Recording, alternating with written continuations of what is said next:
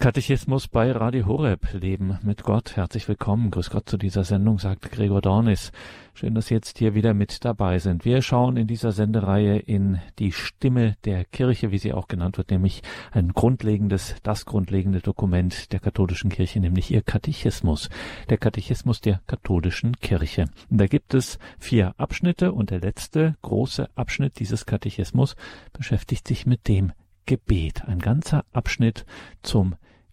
Da wird die Kirche ganz grundlegend, ganz ausführlich und es lohnt sich auf jeden Fall da hineinzuschauen. Das hören wir hier immer in dieser Sendereihe Katechismus von Pater Jörg Thiemann, der diesen Abschnitt des Katechismus hier auslegt. Pater Jörg Thiemann ist Marianhiller Missionar im nordrhein-westfälischen Reken, das ist im Münsterland, bekannt durch den Benediktushof, eine große, berühmte karitative Einrichtung, haben wir verlinkt in den Details zu dieser Sendung im Tagesprogramm auf hure.org und im Moment beschäftigen wir uns mit der Heiligen Schrift, mit der Tradition des Gebetes vom Volk Israel, vom Alten Testament her. Und da dürfen wir auch heute wieder Pater Jörg Thiemann hören, den wir jetzt am Telefon haben. Grüße Gott, Pater Jörg Thiemann. Ja, ich grüße Sie auch, lieber Herr Dornes. Ich grüße vor allen Dingen auch alle Hörerinnen und Hörer, die sich jetzt an der Sendung zugeschaltet haben. Ja, und heute stellen wir zwei Fragen, die das Kompendium des Katechismus stellt, diese Zusammenfassung des Katechismus der katholischen Kirche, eine Kurzfassung, wenn man so will, die ist dann in Fragen unterteilt. Und zwei Fragen beantworten wir heute, beziehungsweise betrachtet Pater Jörg Thiemann heute für uns, nämlich die Fragen, welche Beziehungen mit dem Gebet haben Tempel und König im alten Bund, also im alten, im alttestamentlichen Israel und dann, welche Rolle spielt denn das Gebet in der Sendung der Propheten? Pater Jörg, danke, dass Sie sich die Zeit nehmen. Fangen wir mit der ersten Frage an. Welche Beziehungen mit dem Gebet haben Tempel und König im alten Bund? Ja, in vielen Kirchen da gibt es einen Ort, an dem eine Hinweistafel abgebildet ist, ausschließlich für Beter und Beterinnen bestimmt. Eine Kirche, sie ist zuerst ein Ort, an dem Menschen beten, an dem sie Gott nahe kommen wollen. Sicher gibt es auch andere Orte, an denen Beten zu Gott möglich ist. Dennoch brauchen wir bestimmte und besondere Orte, um zu beten. Nicht ohne Grund suchen viele Menschen auch Wallfahrtskirchen auf, weil sie spüren, dass sie Gott in besonderer Weise an diesen Orten nahe sind. Im Alten Testament waren es in ganz früher Zeit, waren diese Orte die Bundeslade und der Tempel. Einen ersten Hinweis für das Gebet liefert uns der Beginn des ersten Buches Samuel. Wir hören von Hannah. Sie war kinderlos und wurde stets auf der Pilgerreise von Peninna, der zweiten Nebenfrau ihres Mannes Elkana, gekränkt. Doch Elkana hat Hannah ebenso wie Peninna lieb. Hannah geht nun zum Tempel, um zu beten. Sie macht dem Herrn ein Gelübde. Wenn du an mich denkst und deine Magd mich nicht vergisst und deiner Magd einen männlichen Nachkommen schenkst, so will ich ihn für sein Leben dem Herrn überlassen. Lange betete Hannah, so dass Eli, der diensthabende Priester, sie für betrunken hielt. Doch als Hannah dem Eli den Grund für ihr Beten nennt, verheißt er ihr, dass Gott ihre Bitten erfüllen werde. Hannah bekommt einen Sohn und nennt ihn Samuel. Für Samuel war das Verhalten der Mutter eine Schule des Gebetes. Hannah unterstellte sich ganz dem Willen Gottes. Samuel wird dann von Hannah, nachdem sie ihn entwöhnt hatte, zu Eli gebracht und in den Dienst des Herrn unter Aufsicht von Eli gestellt. Dort nun erlebt Samuel eines Tages sein Berufungserlebnis. Visionen, so erzählt uns die Schrift, waren selten geworden. Aber die Lampe Gottes war noch nicht erloschen und Samuel schlief im Tempel, wo die Lade Gottes stand. Nun wird Samuel dreimal vom Herrn angerufen. Er glaubt, dass Eli gerufen habe, doch Eli hat Samuel nicht gerufen. Erst beim dritten Mal erkennt Eli, dass es der Herr war, der den Samuel rief und fordert ihn auf, wenn er dich ruft, dann antworte, Rede, Herr, dein Diener hört. Gott sagt dem Samuel dann, dass er über das Haus Eli sein Urteil gesprochen habe, wegen der Schuld seiner Söhne, die Gott lästerten, und weil Eli ihnen nicht Einhalt geboten hatte. Eli fordert Samuel auf, ihm alles zu erzählen. Als Samuel das getan hatte, sprach er, es ist der Herr, er tue, was ihm gefällt. Beim Priester Eli lernt Samuel, wie man auf das Wort Gottes hören soll. Samuel hört auf die Stimme Gottes. Gott führt unser Leben. Er ist es auch, der König Saul beruft und dann später den König David. Als Samuel später David salbt, sagt er die Worte, der Mensch sieht, was außen ist, der Herr aber sieht das Herz. Später wird er auch den Wert und die Bürde der Fürbitten erkennen. Ich weise es weit von mir, mich am Herrn zu versündigen und höre nicht auf, für euch zu beten ich werde euch den geraden Weg weisen. Er fordert die Menschen auf, der großen Taten Gottes zu gedenken und dem Herrn treu zu bleiben. Eine große Bedeutung im Gebetsleben des Volkes Israel hatte die Bundeslade. Die Bundeslade begleitet das Volk Israel auf seiner Wanderung nach ihrer Fertigstellung wurde sie auf der Wanderung in einem Zelt untergebracht.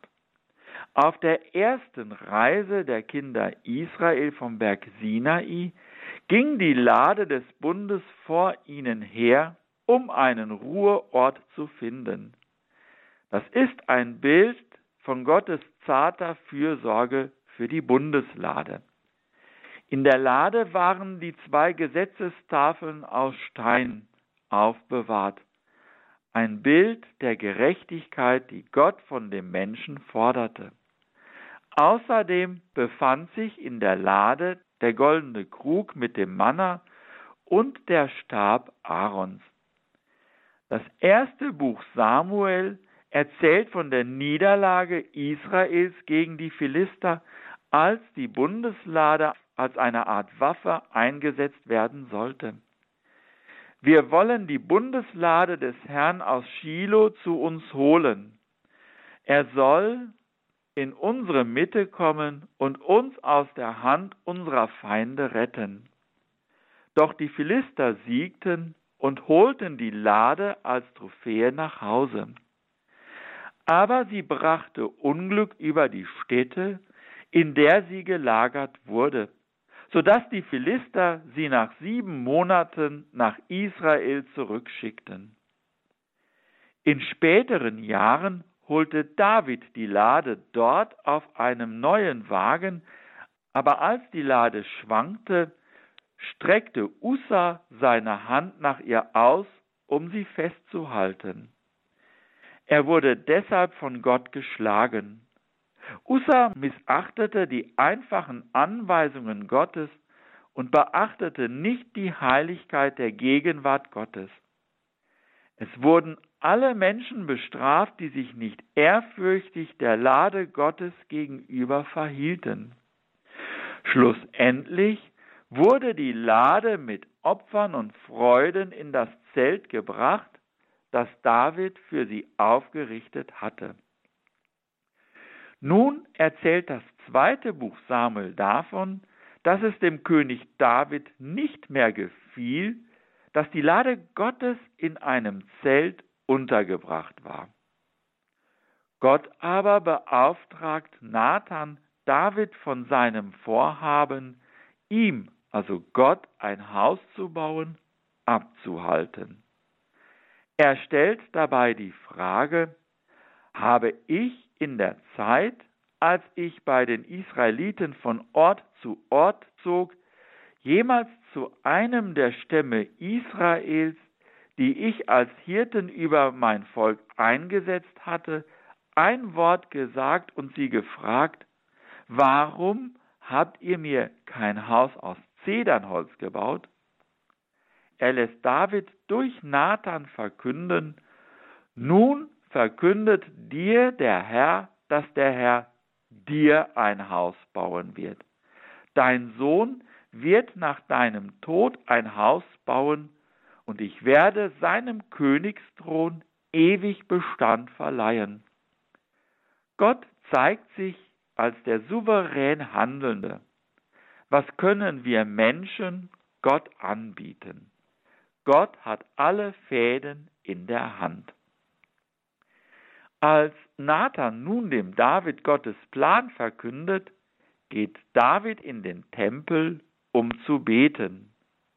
In diesem Gebet erweist sich David als der König nach dem Herzen Gottes, der Hirt, der für sein Volk betet. Sein Gebet ist ein Vorbild für das Beten des Volkes, denn es ist das Festhalten an der göttlichen Verheißung und liebendes Vertrauen auf den, welcher der einzige König und Herr ist. Um eine Kostprobe aus diesem Gebet zu geben. Welches andere Volk auf der Erde ist wie dein Volk, Israel? Wo wäre ein Gott hingegangen, um für sich ein Volk freizukaufen und ihm einen Namen zu machen und für dieses Volk große und erstaunliche Taten zu bringen.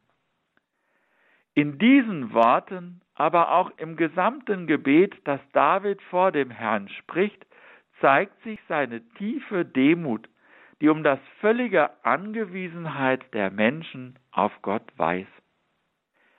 David hat ja auch in sehr vielen Psalmen seine Erfahrungen mit Gott ausgedrückt. Der bekannteste Psalm ist ja der Psalm 23. Der Herr ist mein Hirte. Auch Jesus wendet sich immer wieder vertrauensvoll an Gott, den Vater. Er gibt sich in seine Hände. Er tut den Willen des Vaters. Hat David dem Herrn kein Haus bauen sollen, so ist es ja, wie gesagt, sein Sohn Samuel. Sein Tempelweihgebet trägt wichtige Züge, die wir bereits bei David sahen. In dieses Haus wird dann auch die Lade Gottes gebracht. Der Artikel 2580 fasst das Gebet des Salomos zusammen. Das Gebet bei der Tempelweihe stützt sich auf die Verheißung Gottes und auf den Bund mit ihm, auf die handelnde Gegenwart seines Namens in seinem Volk und auf die Erinnerung an die großen Taten beim Auszug aus Ägypten. Der König erhebt die Hände zum Himmel und fleht zum Herrn für sich selbst, für das ganze Volk und für die künftigen Geschlechter um die Vergebung der Sünden und um das, was man jeden Tag braucht. Denn alle Nationen sollen wissen, dass der Herr der einzige Gott ist und dass das Herz seines Volkes ihm ganz gehört. Diese Gedanken sollen auch unser persönliches Beten bestimmen.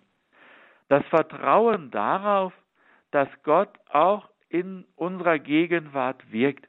Das Erinnern an das, was Gott im eigenen Leben gewirkt hat. Das Beten für andere. Das Bekennen der eigenen Sünden und das Anerkennen, wie klein und schwach wir sind.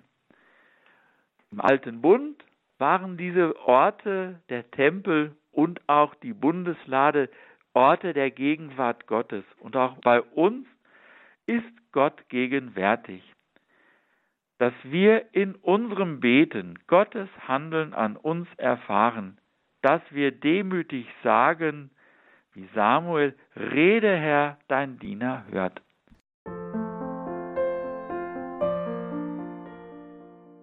Und da sind wir wieder im Katechismus bei Radio Horeb. Katechismus, die Sendereihe, die in dieses grundlegende Dokument der katholischen Kirche schaut, nämlich ihr Katechismus, da wo sie sich selber Rechenschaft ablegt, die Kirche über ihren Glauben und über ihr Gebet. Das ist ein eigener Abschnitt.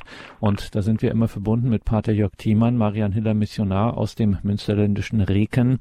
Und er betrachtet hier Fragen der Kurzfassung des Katechismus der katholischen Kirche, das sogenannte Kompendium. Wir sind im Alten Testament und da stellt das Kompendium eine Frage, welche Rolle denn das Gebet in der Sendung der Propheten spielt. Pater Jörg, welche Rolle spielt das Gebet in der Sendung der Propheten? Ja. Um auf diese Frage zu antworten, ist einmal wichtig zu überlegen, was ist denn ein Prophet? Zuerst verstehe ich unter einen Propheten einen Menschen, der etwas vorhersagt, nämlich die Zukunft. Mit Mut und auch dem Willen zur Veränderung werden Missstände und Fehlverhalten benannt und angeprangert. Für viele Menschen unserer Zeit könnte das die Klimaaktivistin Greta Thunberg sein. Junge Menschen machen sich Sorgen um die Umwelt. Sie sehen in ihr eine Fürsprecherin. Doch hat sie wie viele andere prophetischen Gestalten auch ihre Gegner und Gegnerinnen. Innerkirchlich werte ich persönlich die Enzyklika Laudato Si als eine prophetische Lektüre. Denn auch sie setzt sich ein für den Erhalt der Umwelt und dafür, unsere Schöpfung als ein gemeinsames Haus anzusehen. Papst Franziskus hat sich in dieser Weise prophetisch erwiesen. Dieser Umgang hat auch seine Ursache in der Bekehrung zu Gott.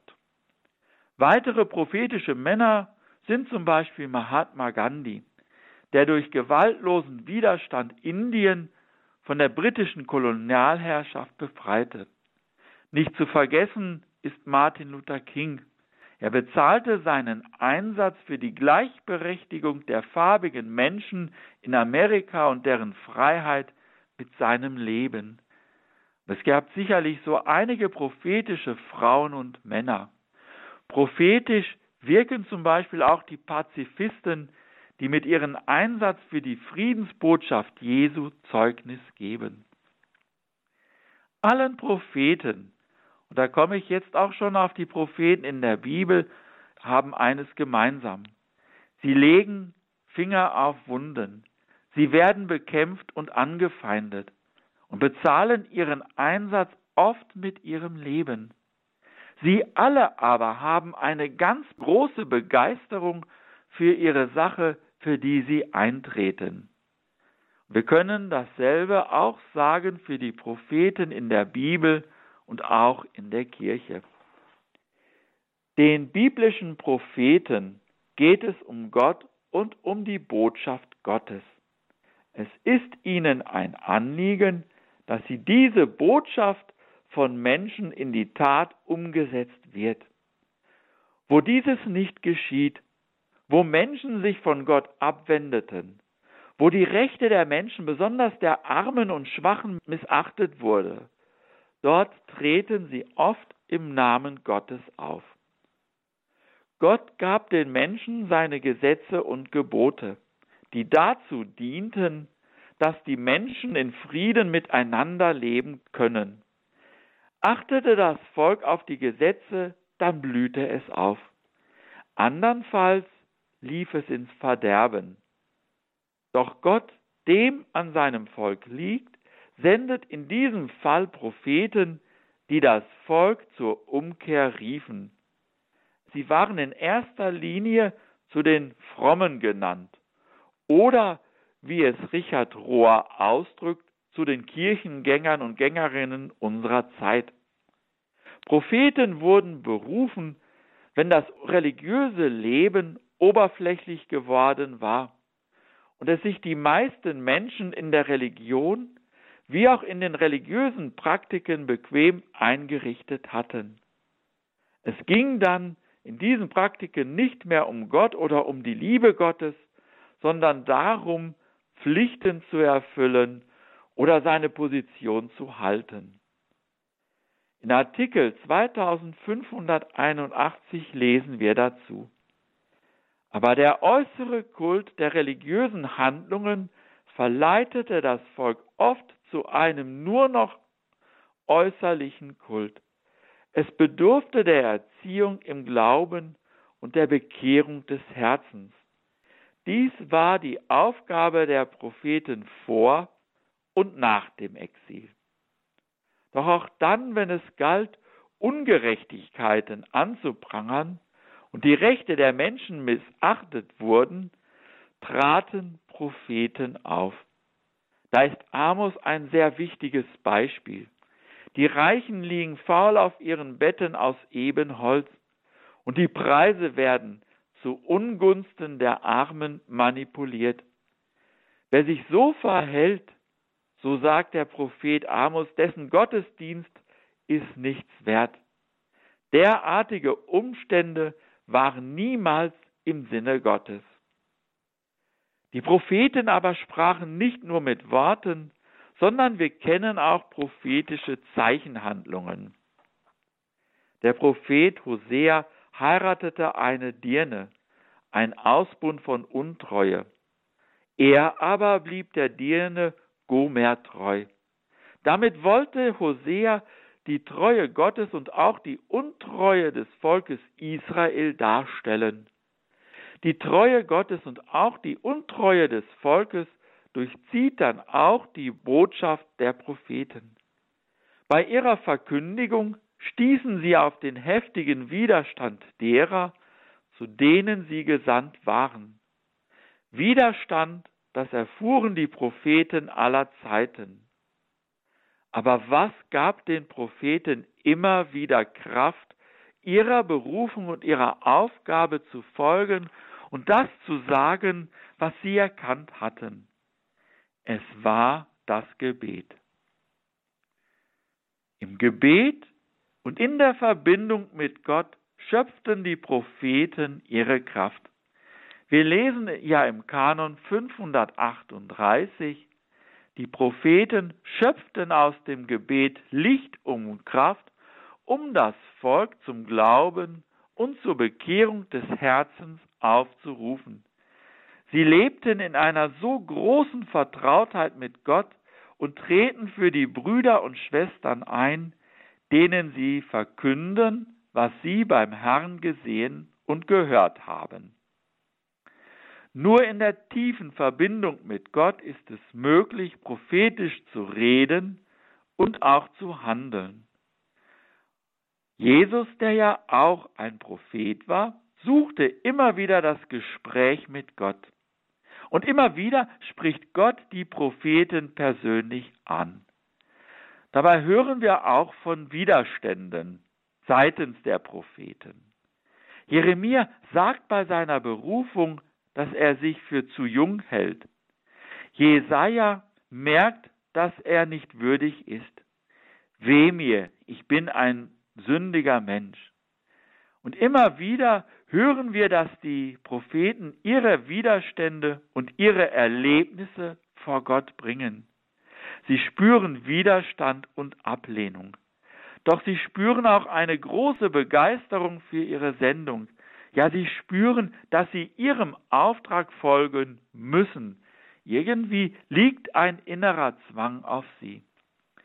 Sie haben etwas mit Gott erlebt, sie haben etwas erkannt und das müssen sie anderen Menschen weiter sagen. Oder sie müssen dafür sorgen, dass die Menschen nicht in ihr Verderben laufen. Das wichtigste Wort war dann auch die Wort Umkehr, Metanoia. Es bedeutet die Umkehr im Denken.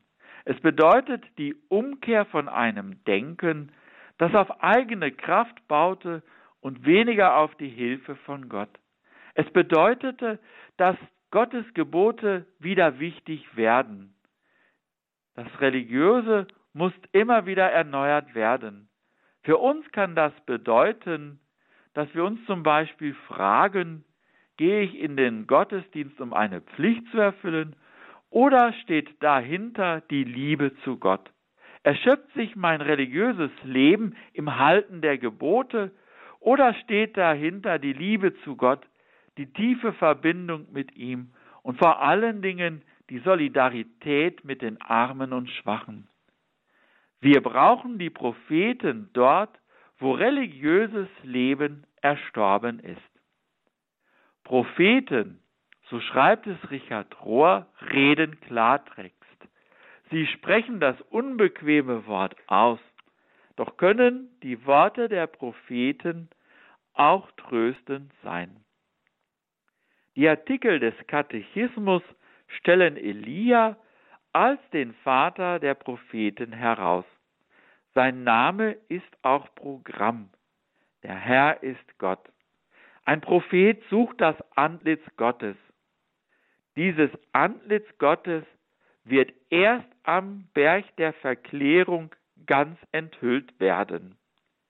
Elia, er führt das Volk zum einzig wahren Gott Jahwe. Der einzig wahre Gott schenkt Leben.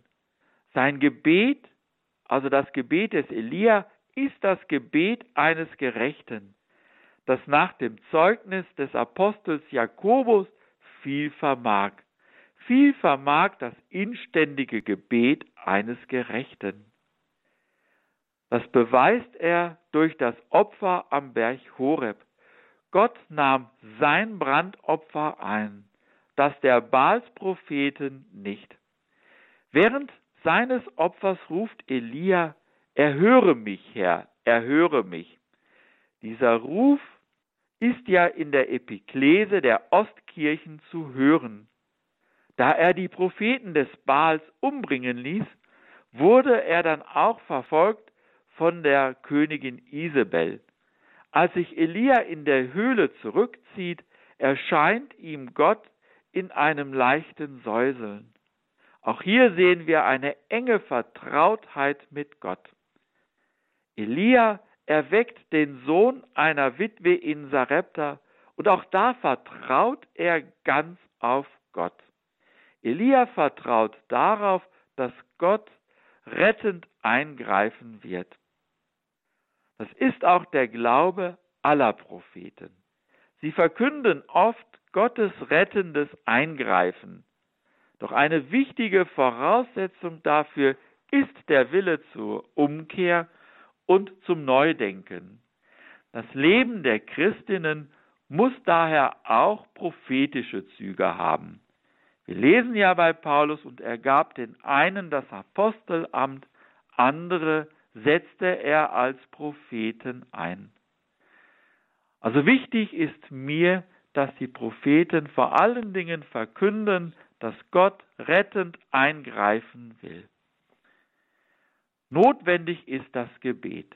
Im Alleinsein mit Gott empfangen die Propheten Licht und Kraft für ihre Sendung. Ihr Gebet ist nicht eine Flucht aus der ungläubigen Welt, sondern ein Hören auf das Wort Gottes. Dieses Gebet ist manchmal eine Aussprache oder eine Klage, immer eine Fürbitte, die das Eingreifen des rettenden Gottes, des Herrn der Geschichte erwartet und vorbereitet. Also Gott greift rettend ein entdecken wir das Prophetische und die Notwendigkeit, auch prophetisch zu sein an unserem Christsein. Und suchen wir dazu immer auch Gottes Nähe und die Verbundenheit mit ihm.